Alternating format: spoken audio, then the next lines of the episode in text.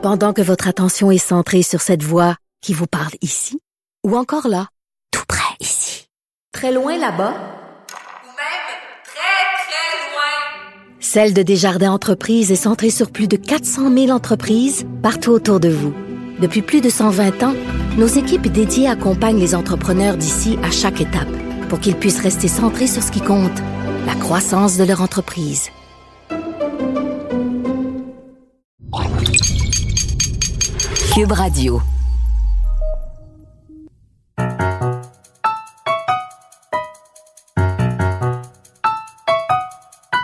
Ici Mathieu Bocoté et bienvenue aux Idées mènent le monde.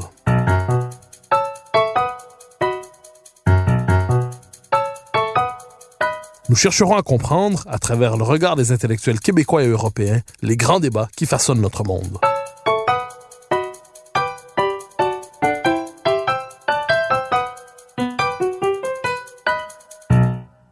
La politique, ce sont les idées, a déjà écrit le grand critique Albert Thibaudet. Ce ne sont pas que des intérêts qui s'affrontent dans la cité, mais des visions du monde, des valeurs, des idéaux, des mythes, des passions. Qui s'engage dans la cité ne cherche pas seulement à imposer ses idées, mais aussi à définir le cadre dans lequel elles s'exprimeront. En d'autres mots, il cherche à définir le principe de légitimité qui commande la vie commune. C'est ce que plusieurs appellent la métapolitique. C'est ce que d'autres appellent la guerre culturelle. Mon invité d'aujourd'hui, en plus d'y participer, a cherché à la théoriser dans son ouvrage Courage, manuel de guérilla culturelle. C'est avec grand plaisir que je reçois le journaliste et essayiste François Bousquet. François Bousquet, bonjour. Bonjour Mathieu Bocoté. Alors, première question, euh, toute simple, mais, mais assez large finalement. On utilise souvent ces termes euh, guerre culturelle, bataille culturelle, métapolitique, pour parler de ce combat politique qui n'est pas que strictement électoral, qui porte sur les représentations, qui porte sur l'imaginaire. Comment pourrait-on définir la guerre culturelle, la bataille métapolitique? La guerre culturelle, c'est alors évidemment c'est le champ de la polémologie, c'est le champ de la guerre. Ça peut évoquer euh, dans l'esprit de vos auditeurs euh, la violence. En fait, c'est la violence, une violence d'abord sémantique, une violence politique. hein.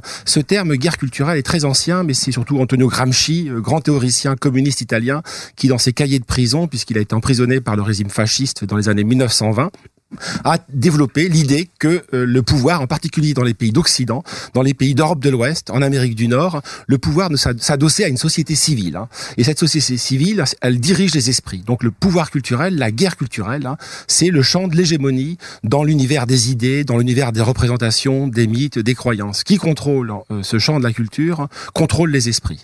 Alors, euh, on dit aussi métapolitique quelquefois.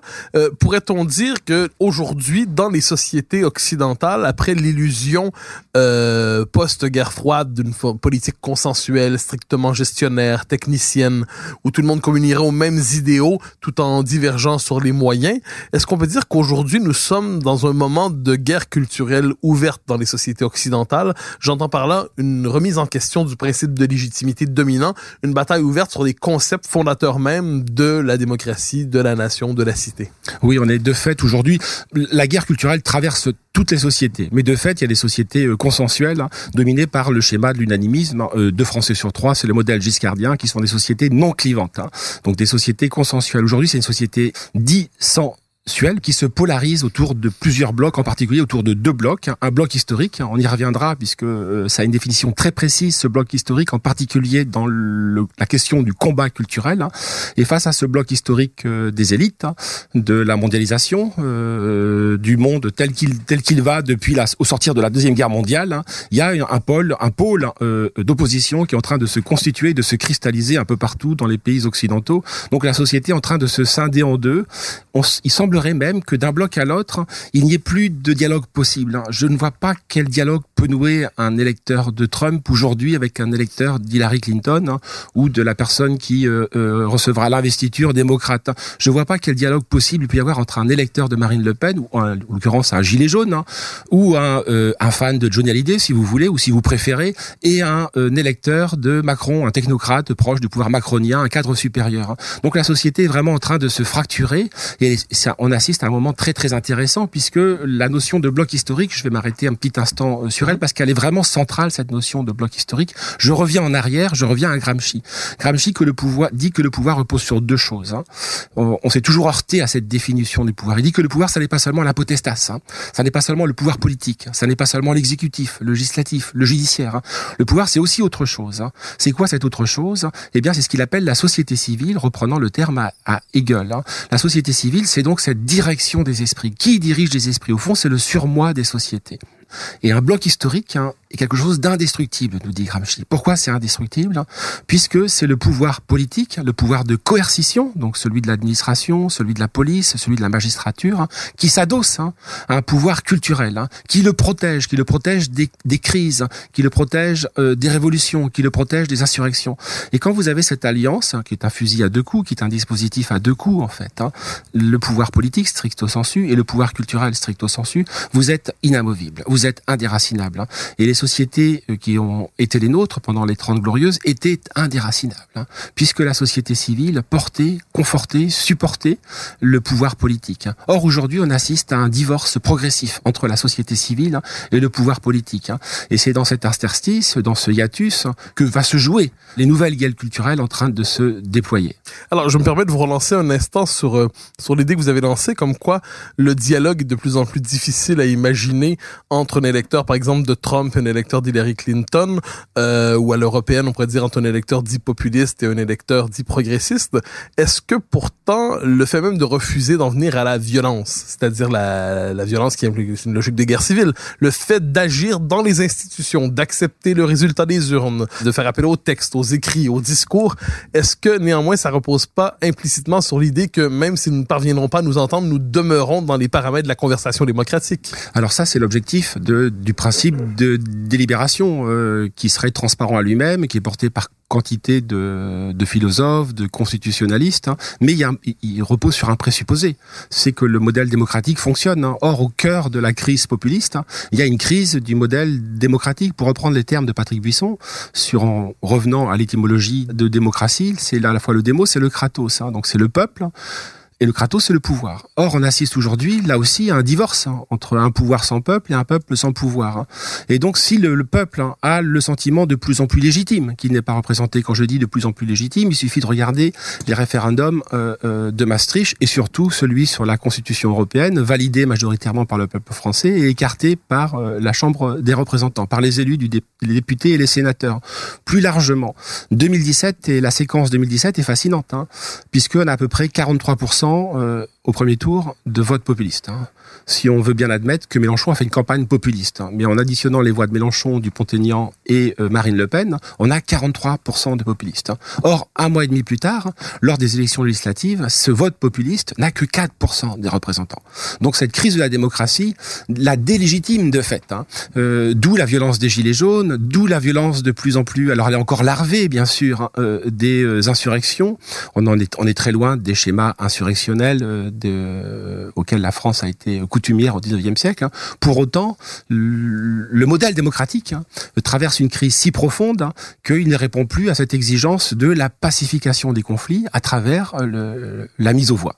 Alors, dans votre ouvrage, vous réfléchissez aux conditions de la contestation de cette hégémonie que certains diront progressiste, d'autres diront globaliste, d'autres diront euh, de gauche, en des termes peut-être un peu anciens. Euh, vous réfléchissez aux conditions de la bataille culturelle, de la guérilla culturelle plus exactement. Donc, la notion de guérilla implique l'idée d'une bataille irrégulière, implique l'idée des marges, implique l'idée de la périphérie. Comment expliquer l'idée que le, ce que vous appelez le bloc populiste d'une manière ou de l'autre se retrouve sur le plan culturel dans une stratégie non pas d'affrontement ouvert, mais une logique de guérilla qui l'oblige à redéfinir son action, à tirer à partir des marges, à se définir de manière euh, transgressant les règles de la politique ordinaire. Parce qu'il a, il a perdu le, le combat culturel, il l'a perdu dans toutes ses largeurs, de part en part. Euh, j'ai l'habitude de dire que le, quand bien même le gauchisme culturel, appelons-le le gauchisme culturel, hein, euh, pour reprendre une formule de Jean-Pierre Le Goff, contrôle l'ensemble euh, des institutions, donc sur laquelle, sur lesquelles il a une rente de monopole. Hein. Pour autant, il est en donc train. Pensez les médias médias, les Médias, magistrature, université, euh, théâtre, l'ensemble du champ culturel. Hein. Il a une mainmise totale. Hein. Euh, c'est une hégémonie quasi complète. Hein. Pour autant, euh, après le temps des théologiens, après le temps des philosophes, vient le temps des exorcistes. Et nous sommes confrontés, vous en savez quelque chose, puisque quantité de vos papiers dans le Figaro Vox portent sur le sujet, une déconstruction en réalité de ce phénomène d'hystérisation et d'exorcisme qui s'est emparé en particulier de cette sphère du gauchisme culturel sur les campus américain. Toujours est-il hein, que nous ne contrôlons pas l'institution. Premier point. Deuxième point, c'est la diabolisation. C'est pas la peine de faire un dessin, mais nous sommes rapidement diabolisés. une des vertus de la diabolisation, c'est euh, qu'elle elle autorise, hein. elle conforte notre adversaire, sinon notre ennemi, euh, dans euh, dans son souci de nous nier. Si nous sommes le diable, il peut recourir contre nous à tous les outils euh, pour lesquels on doit chasser le diable euh, d'un possédé ou d'un démon. Autre point auquel il recourt, c'est l'infériorisation. Jamais à l'époque, aux rigueurs du Parti communiste, on a les politologues hein, n'ont osé traiter les électeurs communistes comme ils traitent aujourd'hui les électeurs du Front National. Je m'explique. L'électeur du Front National moyen, le prototype de l'électeur du Front National, du RN, hein, c'est quelqu'un qui est bas de plafond, qui est, mal. Euh, donc a priori, il relève de la critique de MeToo, euh, qui a un faible niveau d'études. hein, donc c'est à peu de choses près à demeurer. Et si vous regardez bien dans le détail, ce sont les, les critères du racisme euh, tel qu'il était appliqué, du racisme historique au XIXe siècle, à l'encontre des races dites inférieures. hein. Donc il est infériorisé. Et l'autre point, désormais, qui était spécifique au régime soviétique, hein, c'est la médicalisation, c'est la psychiatrisation. Donc le système recourt à ces quatre outils pour nous invisibiliser. Donc nous avons totalement disparu euh, euh, de l'espace public. hein. Comment pourrions-nous affronter, euh, au vu de ce, de ce diagnostic, comment pourrions-nous euh, affronter un Moloch, hein, un Moloch tout-puissant, euh, un Léviathan tout-puissant, euh, ce gauchisme culturel? Nous ne pouvons pas. Euh, la guerre culturelle donc présuppose que nous recourions à la fois à des modèles stratégiques, tactiques, euh, mais aussi à, à un lexique guerrier, à un lexique militaire. hein. Et m'appuyant sur ce lexique militaire, j'en viens à dire que nous ne pouvons pas faire de la guerre hein. Si nous faisons de la guerre culturelle, euh, c'est imaginer un Algérien euh, du FLN hein, euh, se livrant à une guerre symétrique, hein, à une guerre conventionnelle face au général Bijard. Il est balayé. Les forces armées algériennes indépendantistes sont balayées. Donc elle recourt à une autre guerre, qui est la guerre de rupture théorisée par feu le cher maître Jacques Vergès, qui s'est rapproché des univers qui me sont familiers à la fin de sa vie. Donc ça a obligé, les, en particulier les peuples du tiers-monde, hein, mais pas seulement du tiers-monde, hein, à recourir à une autre forme de guerre, hein, une guerre non conventionnelle, ce qu'on appelait autrefois les petites guerres. Et le terme guérilla vient de la révolte de la société civile, mais très peu nombreuse. C'est 30 000 hommes hein, entre 1808 et 1813 contre la principale armée d'Europe, l'armée de Napoléon. Et donc cette guérilla euh, a été inventée par des populations civiles hein, pour défier, pour attaquer des, euh, des militaires, une armée constituée telle que pouvait l'être euh, la Grande Armée. Nous ne pouvons pas, c'est l'une des thèses principales du livre, hein, pour ça que je parle de guérilla culturelle, non pas de guerre culturelle, nous ne pouvons pas affronter notre adversaire euh, euh, d'égal à égal. Nous sommes, pour parler, recourir à des termes familiers aux oreilles du sociologue que vous êtes, hein, nous sommes, hein, que vous êtes aussi, euh, euh, nous sommes des outsiders. hein. La sociologie a pris l'habitude, en particulier la sociologie de la déviance, euh, à distinguer entre l'outsider et l'insider. L'insider, c'est celui qui est dans la place, et l'outsider, c'est celui qui n'est pas dans la place. Or, nous ne sommes pas dans la place. Toute l'ironie de cette chose-là, de cette théorie, entre autres, hein, c'est qu'elle s'applique exclusivement aux minorités euh, euh, dans l'espace de sciences humaines académiques, hein, euh, puisque euh, on nous explique du matin au soir que les minorités sont des outsiders hors du circuit. Or, nous, nous savons que ça n'est pas le cas. Euh, nous sommes confrontés à une domination du phénomène minoritaire, et nous, majoritaires, avons été exclus du champ social. hein. Donc, à la lumière de tous ces constats, j'en viens à dire que nous devons recourir à une autre forme de guerre. Et cette guerre, donc, c'est la guerre dite asymétrique, hein, c'est la guerre du faible au fort, euh, du petit au gros, et c'est un modèle qui peut se prévaloir de euh, d'exemples illustres. Le premier d'entre eux, et le plus connu, il est tiré de la Bible, c'est David. hein. Euh, David bat Goliath avec sa fronde. hein. Le petit David bat le géant avec sa petite fronde. hein. Et les Américains, je, je, je le recense dans le livre, qui aiment beaucoup établir des inventaires, des, des livres des records, se sont amusés à recenser à travers l'histoire de l'Occident sur 2700 ans, 3000 ans de bataille, hein, les guerres, euh, la manière, les guerres entre David et Goliath. Et ils en arrivent à la conclusion suivante, hein, euh, qui est très parlante et très suggestive. Lorsque euh, David hein, se bat contre Goliath en recourant aux armes de Goliath, c'est-à-dire le duel, le face-à-face, le vis-à-vis, enfin le champ de bataille, la, la guerre réglée au fond, deux fois sur trois, il est balayé. Or, à l'inverse, quand David hein, affronte Goliath sur son terrain à lui, à celui de David, hein, celui de la, de la symétrie, deux fois sur trois, euh, euh, il, il gagne. hein. Beaucoup d'efficacité. Raison pour laquelle j'essaye de m'appuyer sur lui. Mais reste encore, j'en parle un petit peu dans le livre, la nouvelle librairie en est un exemple, reste encore à inventer les, les modalités qui permettront de déployer euh, dans l'univers politique hein, toutes les ressources hein, euh, que contient la, guerre, la guérilla culturelle. Pardon. Alors vous défendez cette idée dans le dans le euh, dans votre livre justement que les minorités font l'histoire. Euh, cette cette idée qui euh, qui semble contre-intuitive à la psychologie démocratique, c'est-à-dire euh, c'est la majorité qui décide, c'est la majorité qui oriente, les processus électoraux permettent au peuple, dans son expression majoritaire, de conduire les, grandes orientations collectives. Or, vous nous dites qu'il suffit en fait d'une minorité têtue, euh, pugnace, euh, pour être capable de changer les termes, euh, je le dis dans, de manière assez large, les, les termes du débat public, de changer l'orientation même d'une société. Cette idée des minorités agissantes, on la retrouve aussi dans l'histoire de la pensée politique. Elle est portée par exemple euh, par Lénine, euh, pour reprendre une figure classique. Euh, elle est présente aussi dans la pensée des années 60-70, on se réfère aux groupes qui sont capables justement d'avoir une initiative sociale, de changer les termes du débat dans une société un peu congelée.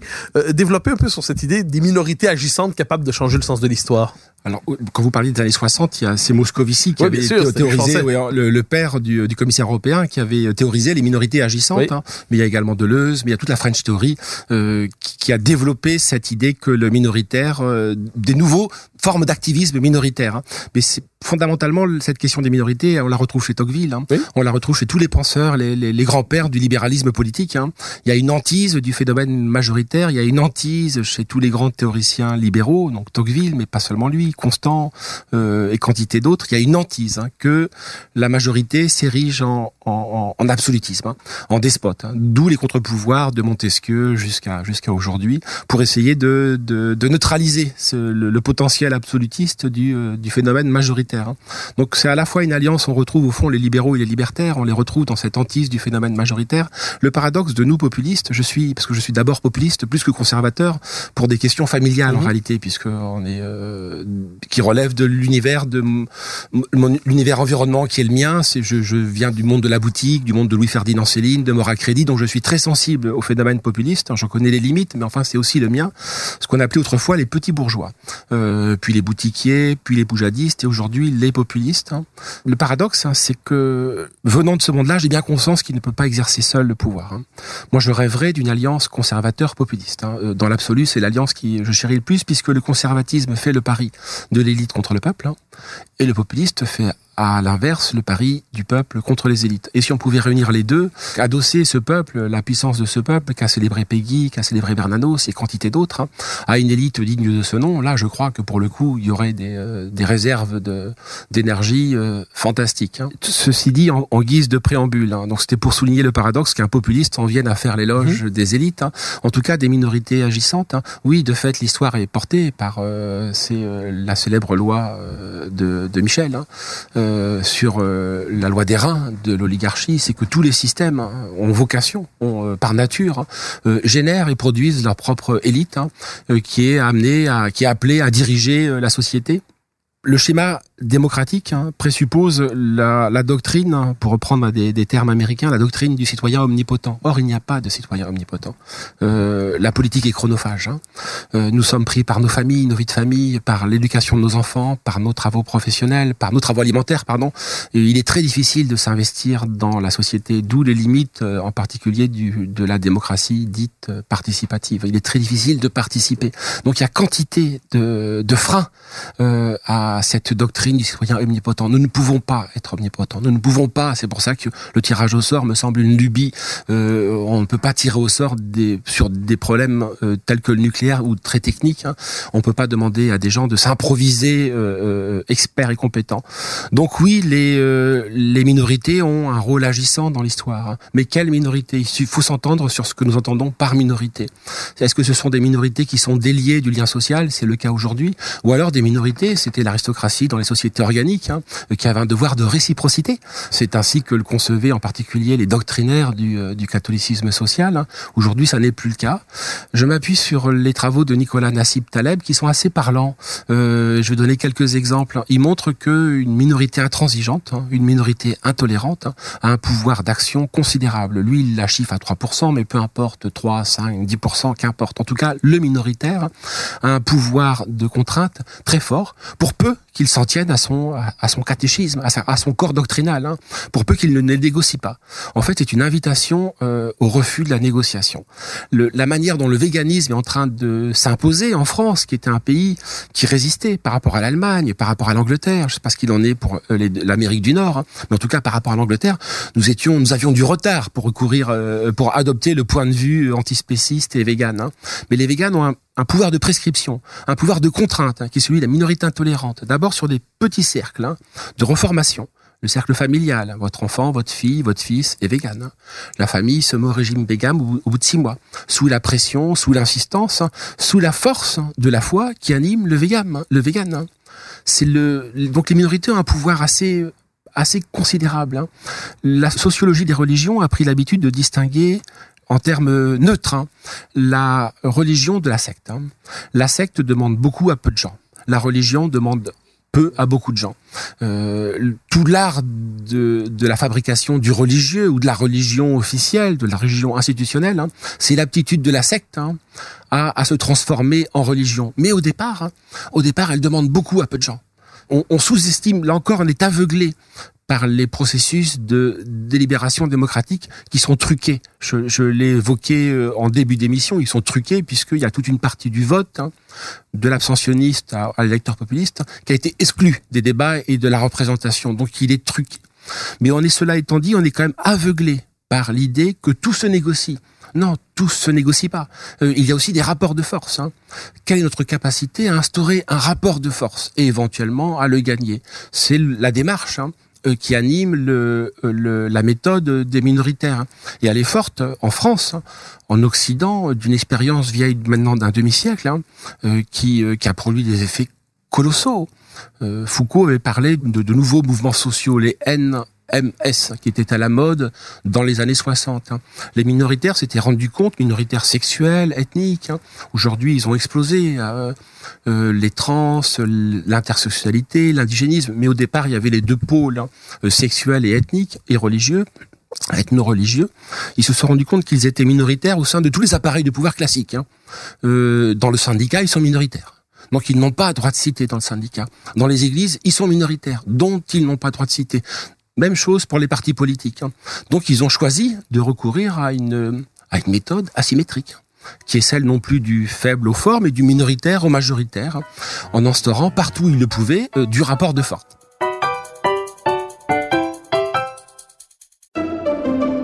Pendant que votre attention est centrée sur vos urgences du matin, vos réunions d'affaires du midi, votre retour à la maison ou votre emploi du soir, celle de Desjardins Entreprises est centrée sur plus de 400 000 entreprises à toute heure du jour. Grâce à notre connaissance des secteurs d'activité et à notre accompagnement spécialisé, nous aidons les entrepreneurs à relever chaque défi pour qu'ils puissent rester centrés sur ce qui compte, le développement de leur entreprise.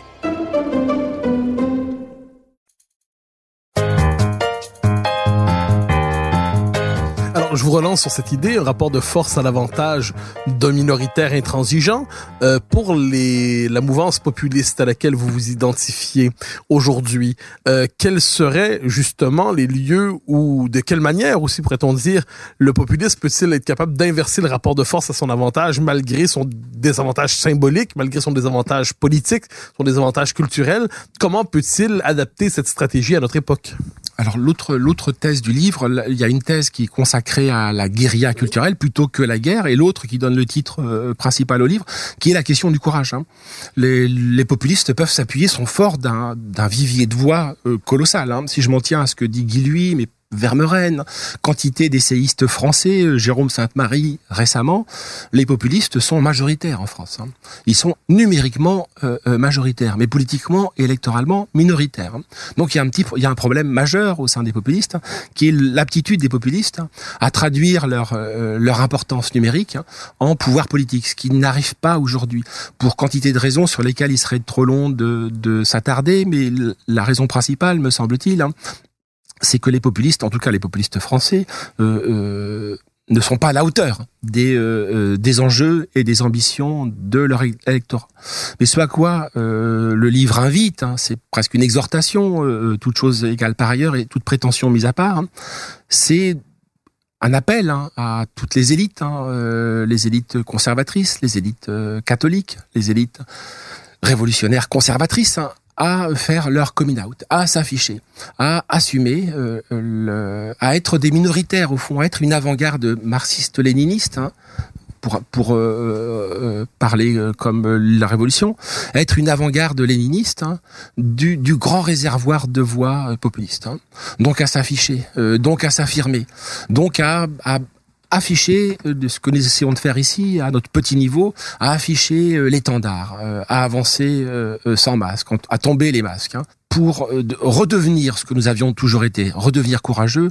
Les populistes resteront orphelins, on l'a vu avec les gilets jaunes, euh, le spontanéisme est appelé à retomber, les névroses, euh, le narcissisme des petites différences au sein des chefs des gilets jaunes ont fait que ça n'a pu déboucher sur rien. Donc les populistes, c'est la thèse entre autres d'un essayiste remarquable, je trouve Vincent Coussedière dans son éloge du populisme, c'est que le populisme est la demande hein, du peuple à être bien gouverné. Je crois que le, le peuple, je, c'est ce en quoi je me distingue de, en particulier des gauchistes sur les ronds-points dans la deuxième période des Gilets jaunes, hein, qui ont mis le référendum d'initiative populaire sur la table et surtout les questions de démocratie directe, hein, référendaire et participative sur la table. Je crois que le peuple, hein, faute de temps, parce que la politique est chronophage, hein, euh, le peuple cherche le bon pasteur, hein, cherche le, la bonne autorité. Euh, et c'est la demande populiste et surtout porte surtout là-dessus. C'est cette quête jusqu'à présent désespérée, cette quête vaine pour l'heure, en tout cas en France Hein, du bon pasteur, pour pas recourir à un langage chrétien, ou alors du, euh, chef autoritaire, hein, pour recourir à un langage bonapartiste, hein, qui pour l'heure fait défaut. Alors, vous développez sur cette idée du courage, euh, cette idée que trop longtemps les forces, appelons ça d'opposition au, euh, au système, entre guillemets, euh, on cherchait à jouer la carte de l'opposition respectable, c'est-à-dire en acceptant d'être le, le, méchant parlable à l'intérieur du système médiatique, euh, dans une forme de comédie du désaccord où il y aurait le, le contradicteur légitime qui accepte de se faire un peu secouer, mais qui en échange de sa place dans le système, à la, donc à la manière finalement du, du contradicteur légitime. Or, vous nous dites, cette stratégie, soit, je dirais pas d'entrisme médiatique, mais de respectabilisation de la dissidence a échoué ou va échouer inévitablement. Et il faut penser les choses autrement, marquer une dissidence plus marquée, une rupture plus marquée, intransigeante, pour reprendre vos mots. Euh, pourquoi la possibilité d'un désaccord à l'intérieur du système médiatique est-elle condamnée à échouer? Et que veut dire, dans ce cas, avoir une authentique rupture avec ce système dans la manière de débattre avec lui? Moi, je suis obligé de dire qu'elle a échoué si on écarte quelques noms, euh, dont le vôtre, hein, mais le ou dont celui de Zemmour. Hein.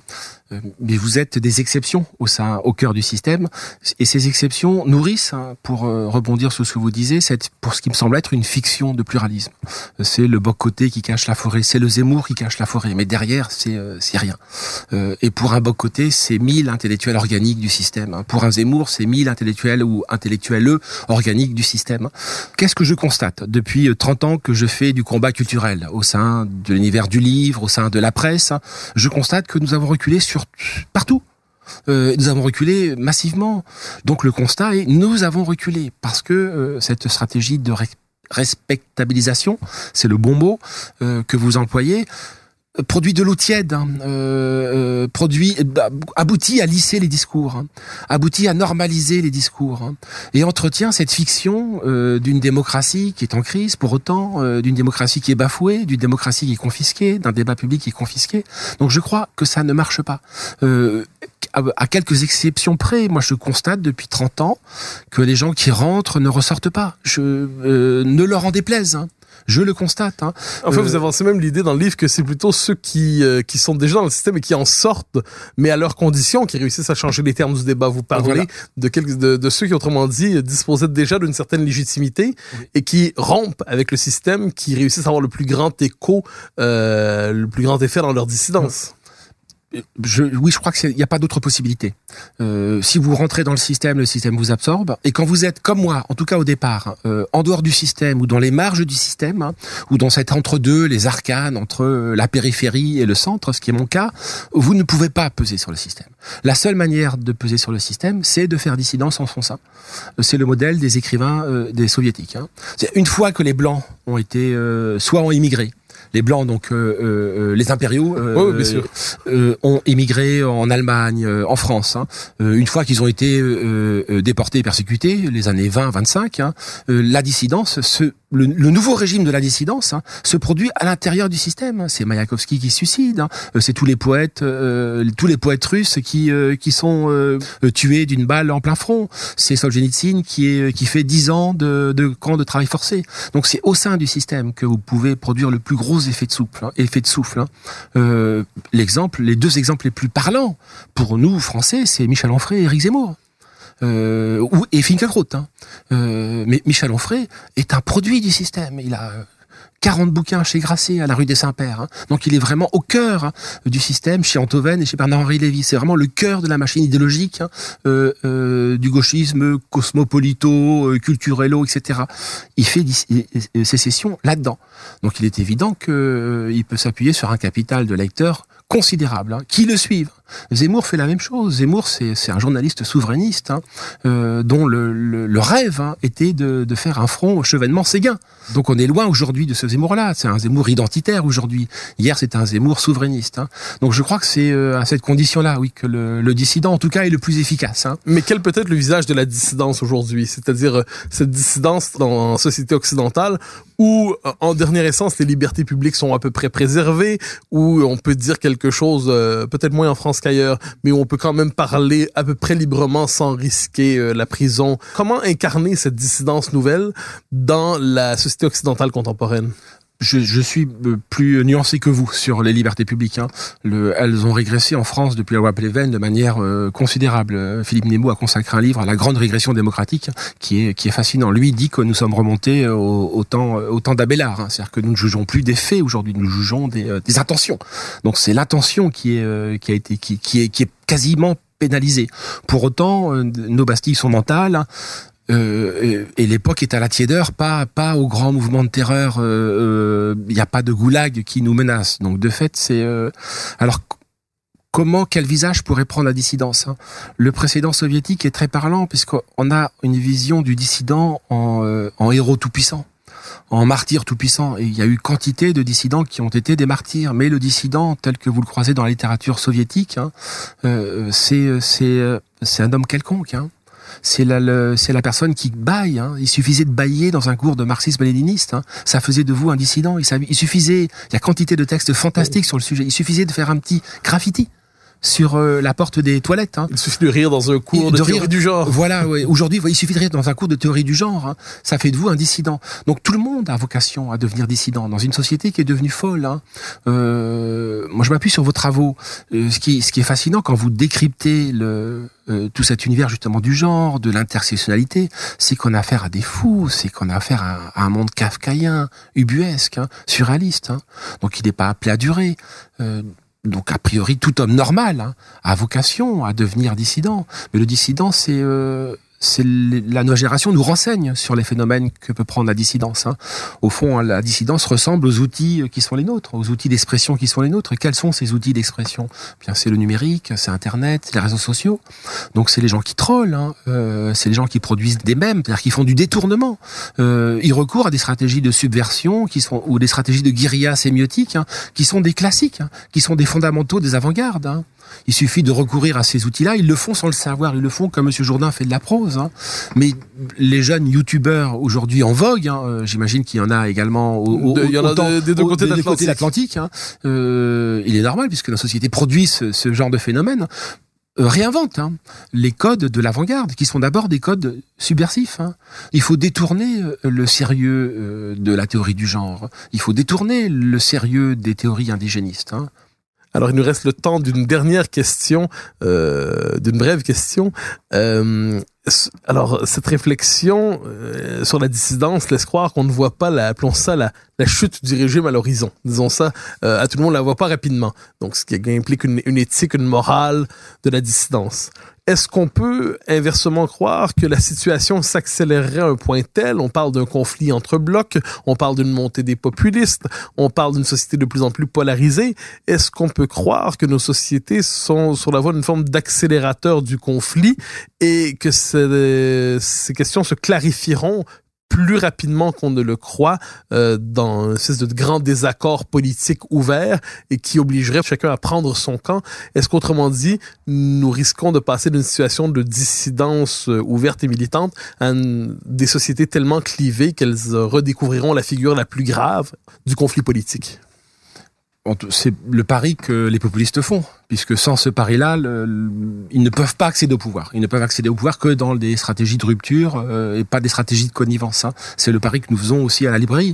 Euh, c'est le pari que nous faisons à Éléments. C'est que la parole que nous portons a vocation à, euh, à prendre le pouvoir, sinon nous ne ferions pas de politique. hein. Vous, Laronien, vous savez combien le, le réalisme politique nous, nous, nous, nous sommes hein, de chercher à obtenir le pouvoir, ce que ne font pas aujourd'hui les populistes en France. hein. Cette quête serait vaine hein, si, euh, si elle ne devait pas aboutir et, aboutir à des résultats et, et produire des résultats. Donc oui, je crois que le on assiste. Alors quand on, on emploie ce type de vocabulaire, on est renvoyé aux années 30, hein, mais alors qu'en réalité, ça appartient au propre du politique. hein. Euh, Il y a une montée des tensions, je n'ose dire une montée aux extrêmes, hein. mais le, le champ politique est vraiment en train de se cristalliser, donc de se décanter, presque au sens chimique du terme. hein. C'est-à-dire que les masques tombent. hein. Euh, Il n'y a plus d'entre-deux. Il n'y a plus de possibilité de, de grenouiller dans des intermondes. hein. Euh, On doit choisir hein, euh, un camp ou l'autre. hein. Et il se trouve que pour la première fois depuis très longtemps, euh, depuis le 19e siècle, en particulier en France, un bloc est en train d'émerger et qui est en mesure, on en est encore loin, mais qui est en possibilité virtuellement de mettre en péril le bloc, ce qu'on appelle le système avec un grand S, le bloc historique au pouvoir. Donc je, je crois, oui, qu'on assiste à une montée des tensions dans un contexte d'avant-guerre larvée, euh, je n'ose dire d'avant-guerre civile, hein, euh, sinon d'avant-guerre religieuse. hein. On assiste à la- une montée euh, des tensions et une montée aux extrêmes. Alors, sur ces paroles, François Bousquet, je vous remercie de votre passage aux idées mènent le monde. Merci Mathieu Bocoté.